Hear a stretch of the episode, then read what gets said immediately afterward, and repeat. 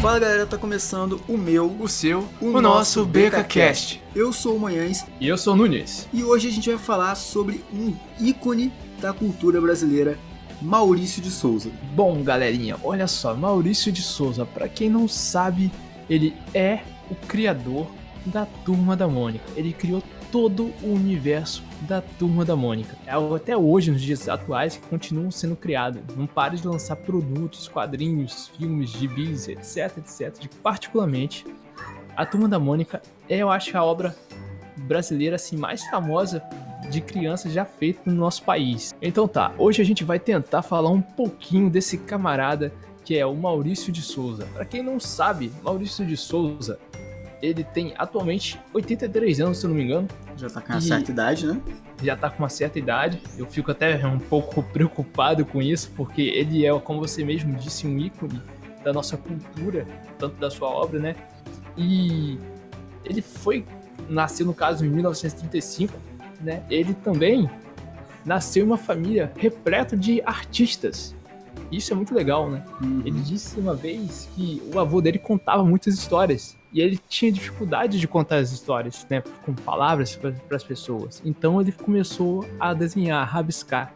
O pai dele, ele era um pintor e a mãe dele era uma poetista, alguma coisa assim. Então ele cresceu nesse ambiente que a arte era dominante na vida dele. Então desde pequeno ele sabia o que queria fazer e isso era muito legal. Ele cresceu com aquela ideia de que iria fazer desenhos, essas coisas assim. Só que ele não sabia como. Não sabia como começar. Ainda mais no Brasil, onde particularmente isso não é valorizado.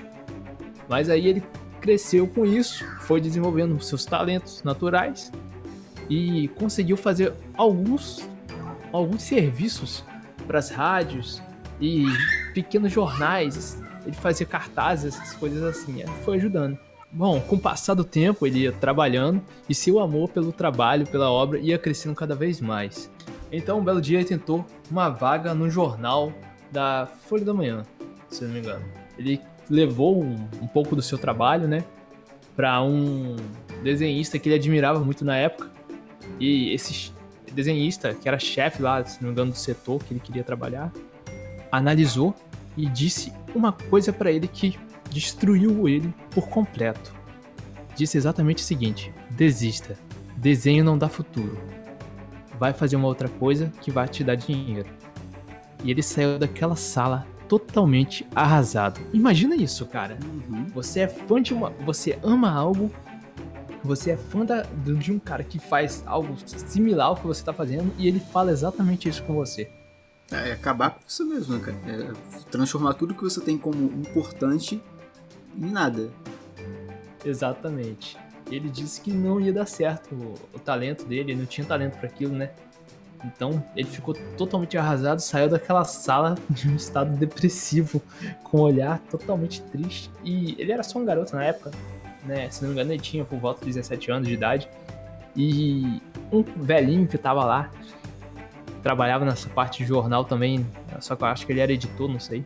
Olhou o estado dele e ficou com tanta pena, né? E falou com ele para ele tentar uma vaga de um estágio lá e que era para ele começar trabalhando ali e com o passar do tempo ele iria aprimorar o desenho dele e quando ele tivesse alguma chance, né, ele pudesse no caso jogar alguma arte dele no jornal.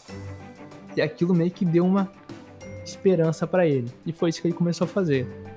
Aí ele pegou, foi trabalhando e o jornal deu uma oportunidade para ele para ele lançar o- um pequeno um cachorrinho que é chamado Bidu, ah, todo mundo conhece, é um cachorrinho azul da turma da Mônica. e foi aí que foi o primeiro personagem dele ser lançado, foi esse aí. E aí ele né, foi evoluindo cada vez mais e ganhando espaço dele até que ele montou sua própria companhia e lançou os personagens que ele tinha no jornal na companhia dele, que é a turma da Mônica. Basicamente, em resumo, é isso aí.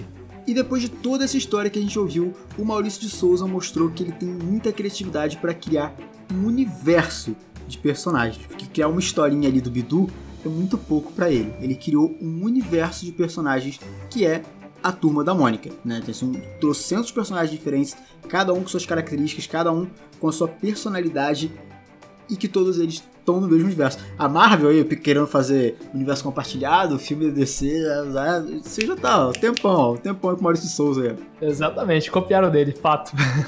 Eu não sei se a maioria de vocês sabem, mas antigamente não, o nome não era Turma da Mônica, seria ser Turma do Cebolinha. Porque o Cebolinha ia ser o personagem principal. Só que quando foi introduzido a personagem Mônica, o público começou a gostar mais da Mônica do que do Cebolinha. E por isso ficou Turma da Mônica. Olha, eu não sei como isso, porque desde que eu leio é, os quadrinhos do Maurício Souza, eu acho a Mônica um saco. Eu acho ela muito chata, bicho. Eu prefiro muito mais Cebolinha. Tudo bem que o Cebolinha, ele é meio... Às vezes meio maldoso, mas tá. Eu acho que eu prefiro o Cebolinha do que a Mônica ainda. Eu acho, eu creio que isso era por causa que a Mônica sempre batia no Cebolinha. Então era legal, eu acho, as pessoas verem Ah, isso, pode entende? ser, pode ser. As pessoas gostavam Então, mais. isso- gostava dessas, dessas cenas clássicas dele, dela com o Sansão, né? Que é o coelho dele. É, coelho dela, no caso. Aí batendo nele, então era legal. E ele, tipo, tinha medo da, da Mônica. Muita coisa. Então, a- o carisma da Mônica era bacana. As crianças em si no início gostavam muito e os adultos também foram gostando bastante dessa pequena intriga que tinha entre eles. Ah, pode ser. É, mas eu acho que é muito de mim mesmo. Porque, por exemplo, quando a dona Florinda batia no seu madruga, eu ficava triste. Eu até chorei uma vez. Então, acho que, Que é isso, eu- cara? Sério, eu acho que é porque eu não gosto de ver quando os outros batem no- nos outros, né? Uma pessoa bate na outra. Eu não acho isso muito legal. Pacifista. É, que é, que é paz e amor, meu filho. É isso aí. Pronto, já começou a fresculite. E já que a gente tá falando aqui em Turma da Mônica, a Turma da Mônica foi criada em 1959, né? E como a gente Nossa. viu aqui, muito tempo, né? Poxa, um tempo demais, cara. E Olha. assim, eu acho que se você parar pra pensar na Turma da Mônica original ali, no- nos A personagens clássica, principais, a gente tem a Mônica, né, que é a menina que, digamos assim, é a criança que sofre bullying na, na escola, né? Ela é dentuça, ela é baixinha, ela é meio gordinha, né? Então tem todo essa, essa, esse estereótipo de criança que acaba sendo chacota dos outros, das outras crianças, né? Que o Cebolinha, por exemplo, que a gente falou, implica com ela o tempo todo e é por isso que ela bate nele. A gente tem também a Magali, né, que come tudo que vê pela frente, que é outro estereótipo de criança que, que come tudo e não engorda. O Cascão, que é uma criança que não gosta de tomar banho, que é outra coisa que criança odeia tomar banho, fica cinco dias sem tomar banho se deixar, nunca vi. E tem o Cebolinha, que fala errado, né? que Eu acho que é um dos... Eu adoro gente que fala errado, cara, tipo, em desenho animado, assim, adoro, adoro. Ah, e o jeito dele falar é clássico, né? É uma coisa que todo mundo gosta. Eu acho que não existe muitos personagens assim que falam assim. É, e que, que tem esse carisma dele também, né? Que fala errado É. é, mole, né? É, tem um carisma. Ele é legal, eu gosto dele. é o meu personagem favorito da Turma da Mônica. Adorei. Eu acho que o meu também. Ele e o Chico Bento. Chico Bento eu gosto muito também. É, Chico Bento é da hora também. Mas enfim, o Maurício ele criou esses personagens que são os principais ali, digamos, da, da turma da Mônica, foram os, os originais, assim. E esses personagens são identificados com criança. É tão simples o- a característica de cada um, mas é tão marcante para cada um que as crianças se identificam muito. Todas as crianças. Tem a criança com- se você não for uma dessas crianças, sei lá, você não é o que come muito, você não é o que não gosta de tomar banho, você não é o que fala errado, com certeza você vai ter um amigo que tenha essa característica. Então você lê as histórias de quadrinhos do Maurício de Souza e da turma da Mônica, é- era, é total bom pra criança, cara. Era, era muito bom pra criança isso. Era muito bom. É verdade, bacana, muito legal. Na verdade, você pode ver muito bem, é, os personagens têm características reais, né? Como você tá falando aí, e você acaba se identificando de alguma forma. É muito legal. Você acaba também relembrando da sua época de criança, quando você cresceu, tal, na escola, como que era. Isso é, é algo muito nostálgico, é muito bom. E isso, esses pequenos detalhes que colocou nos personagens, tornam os personagens muito cativantes, carismáticos, sabe? Eu acho isso muito, assim, fantástico, é sensacional. E, o legal é que, assim, era um- uma história inocente, né? Era uma história, obviamente, pra crianças. Só que tinha também um, um que ele ia mais, assim, por exemplo, às vezes eles falavam alguma coisa que a criança não ia se tocar muito, mas um, um adulto, um adolescente que lesse aquilo ali pudesse se tocar, né? De, de alguma piada, um pouco mais séria, um pouco mais pesada, né? E eles abordavam diversos temas também que eram muito interessantes. Temas educativos, né? Que era uma coisa, por exemplo, que a Disney fazia muito também há bastante tempo atrás. Eu gostava muito, tipo, ele usava a história para te ensinar alguma coisa de, de interessante, né? algum valor de interessante, ou de explicar sobre determinado esporte, determinado tema. Faziam pequenas críticas também, né? E, exatamente, fazer pequenas críticas, né, a, a, determinada coisa, sabe? Vamos supor, se fosse hoje aqui, a gente tá com um governo maluco, ele ia meter alguma piadinha ali relacionada ao governo, então alguma coisa assim.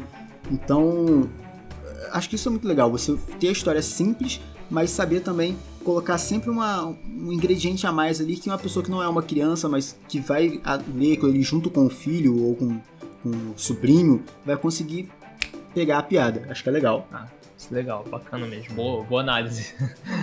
e o melhor de tudo dos personagens, acho, da turma da Mônica é porque Maurício de Souza criou esses personagens inspirado em pessoas reais. E acredito que a maioria das pessoas que estão escutando agora não sabiam disso. Exatamente. O Maurício de Souza, ele é bem reprodutor, digamos assim, ele tem 10 filhos, né?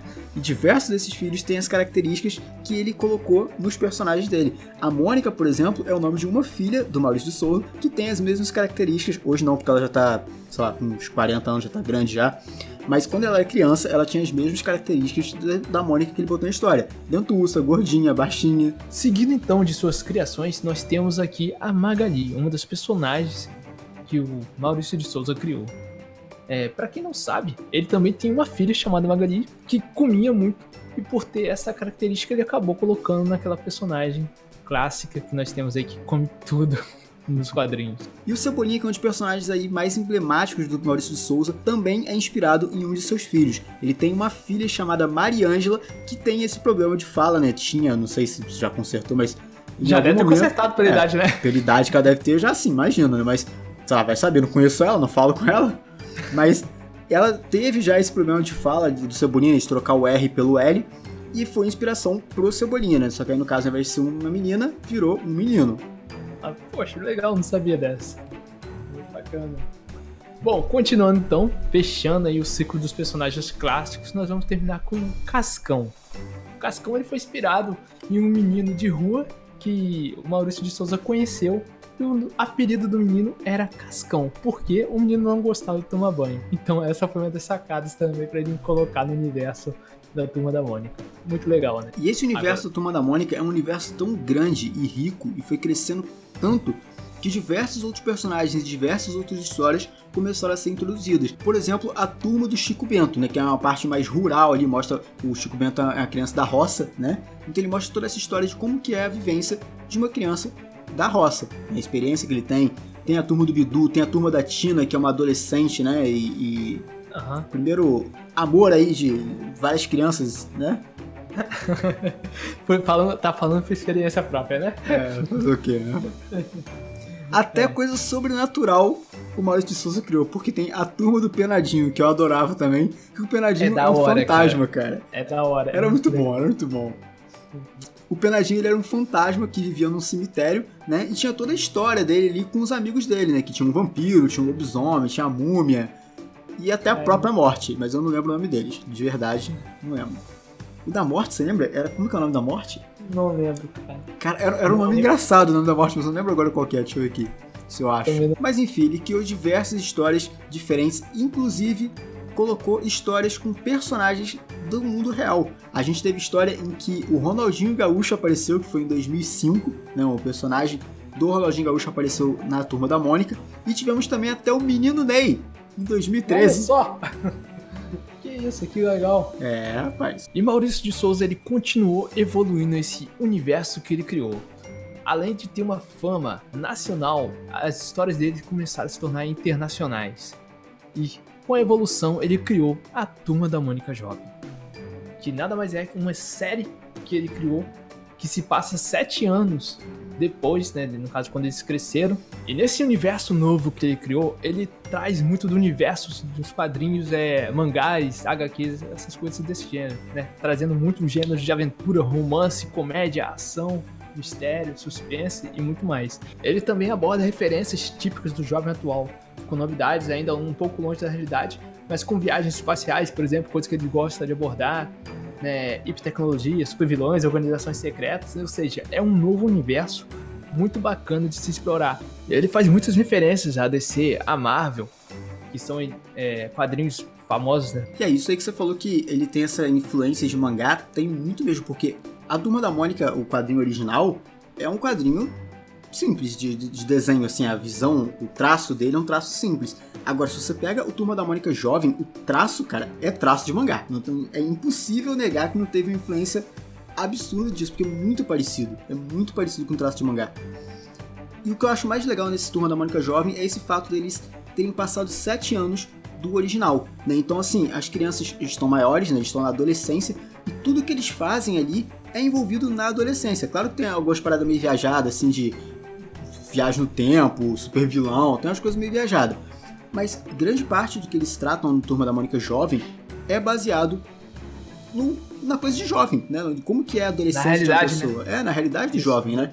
Então, por exemplo, eles, o, eles têm a questão do romance, né? O Cebolinha começa a gostar da Mônica e a Mônica também sente a coisa pelo Cebolinha. A Mônica, que era gordinha, baixinha, que o pessoal ficava zoando, não é mais assim. A Mônica cresceu, ficou gata, entendeu?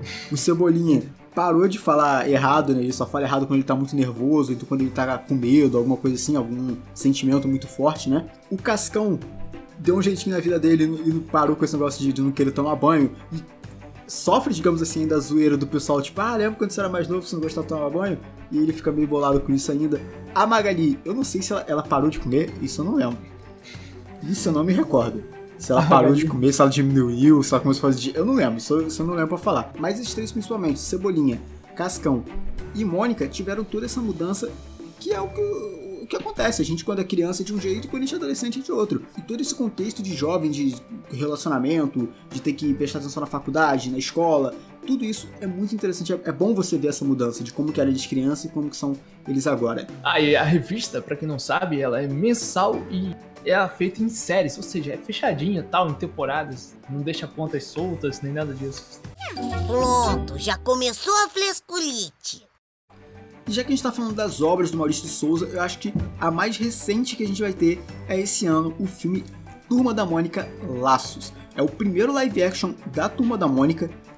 Eu acho que vai ser incrível. Assim, tipo, no trailer eu já tava quase chorando no trailer, porque é muito bonitinho, cara. As crianças tão, tão parecidas e tão, tão, tão fofinhas as crianças, nossa.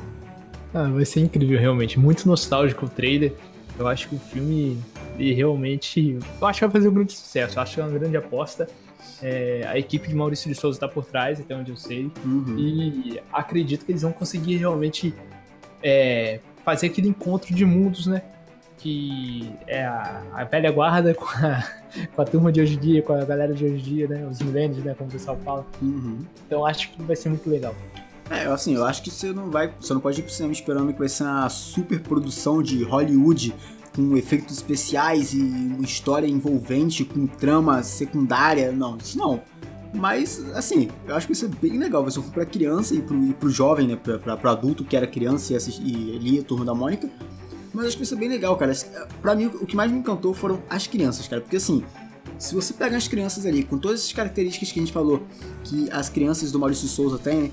Se você pega uma criança que não, não, sabe, não aparenta ser carismática do jeito que ela tem que ser, ou então não é tão parecida com o que o personagem tem que ser, eu acho que dá uma, uma cagada no negócio. Mas as crianças são muito bonitinhas, cara. Elas são. Nossa, parece que nasceram papel, cara. Muito bonitinhas. O único que eu fiquei meio assim foi o Cascão, que o Cascão, na versão original dele, né? Ele tem um cabelo um pouquinho mais crespo e tal. É meio carequinho aqui do lado, assim, cortado com careca do lado. E ali ele tem um cabelinho lisinho, bonitinho. Mas assim, a roupinha tá igual, né? Tá legal. É. Gostei. Vai ser interessante, vai ser interessante. Eu acho que é uma boa aposta. Eu acho que se fizer, se fizer dinheiro, é, o pessoal vai tentar, vai tentar, no caso, embarcar nessa de novo. Fazer uma continuação, explorar um pouco disso aí, que o universo do Maurício de Souza é muito rico, né, cara? É muito bacana. E só lembrando a vocês que esse filme do Turma da Mônica Laços é inspirado numa série de revistas em quadrinhos do Maurício de Souza chamado Turma da Mônica Laços. Né? Ele tem toda um, uma inspiração dos quadrinhos. Então, para quem gosta também, para quem já leu, eu particularmente não li, mas para quem já leu e gosta, já tem também aquela interação. E caso você tenha se interessado por esse filme e queira assistir, ou se você não sabia que ia ter esse filme, ele vai lançar no dia 27 de junho de 2019. Particularmente, eu acredito muito nesse filme, acho que vai dar certo. O elenco, como você mesmo disse aí, tá uma coisa assim fantástica, pelo visto, tá muito cativante. E eu admito, tô ansioso para ver, quero ver, espero não me decepcionar. E aconselho quem é fã da obra, quem cresceu com isso, dá uma chance de poder ver também. Então, Manhães, só para finalizar algumas coisas aqui, é, eu queria saber o que significa esse universo da Turma da Mônica para você. Então, cara, eu acho que o universo da Turma da Mônica tem tanto um valor histórico pra gente, né, de ser reconhecido lá fora como uma grande obra do, do brasileiro, mas também pra gente aqui, que é do Brasil, tem um peso muito grande. Porque muita criança, cara, aprendeu a ler com Turma da Mônica. Sabe? O, é um gibi simples de ler, não tinha nada muito absurdo de palavra, difícil, nada assim. Era divertido, é, era não é, né? Porque o gibi existe até hoje, mas é divertido e as crianças aprenderam a ler. Eu acho que grande parte do, do, que eu aprendi a ler, de começar a ler história em quadrinho, foi com a Turma da Mônica. Acho que se eu não tivesse começado a ler história em quadrinho da Turma da Mônica, talvez hoje eu não lesse história em quadrinho do Batman, do, do Homem de Ferro, sabe? Verdade, eu também comecei a ler, eu aprendi, me dediquei muito à leitura justamente por causa dos quadrinhos. Turma da Mônica em especial, lógico. E para você, o que, que significa toda essa obra de Maurício de Souza para você, Nunes? Cara, é aquele negócio, né? É, é, além de criar aquela sensação nostálgica, e como você estava falando aí, que muita gente aprendeu a ler, por causa de revistas de quadrinhos. Eu, particularmente, aprendi a ler, me dediquei justamente por causa de revistas de quadrinhos. Hoje eu leio muitos livros, né? Eu leio cerca de 30, 50 livros por ano. É, e tudo isso aí começou por causa disso, dessa pequena sementinha quando eu era criança, que foi através dos quadrinhos. É, às vezes eu acho que as pessoas tinham que valorizar um pouco mais Maurício de Souza, né? Porque além dele conseguir fazer uma coisa que é quase impossível no Brasil, que é viver justamente de quadrinhos, né? Ele conseguiu fazer uma coisa que eu acho sensacional. A obra dele é sensacional, ele é fantástico, ele tem uma história de vida bacana, né? Que lutou pelos sonhos dele, lutou pela obra dele. E, ah, é indiscutível, né? Eu sou fãzaço do, do, tanto do cara que criou e da obra também. Eu acho sensacional. Mas e vocês estão ouvindo a gente? Eu quero que vocês marquem a gente lá no Twitter, estilobunca, e falem pra gente qual personagem de Maurício de Souza você mais gostava quando você era criança. Então é isso, pessoal. Obrigado por ter escutado até aqui. Segue a nossa voz e até a próxima.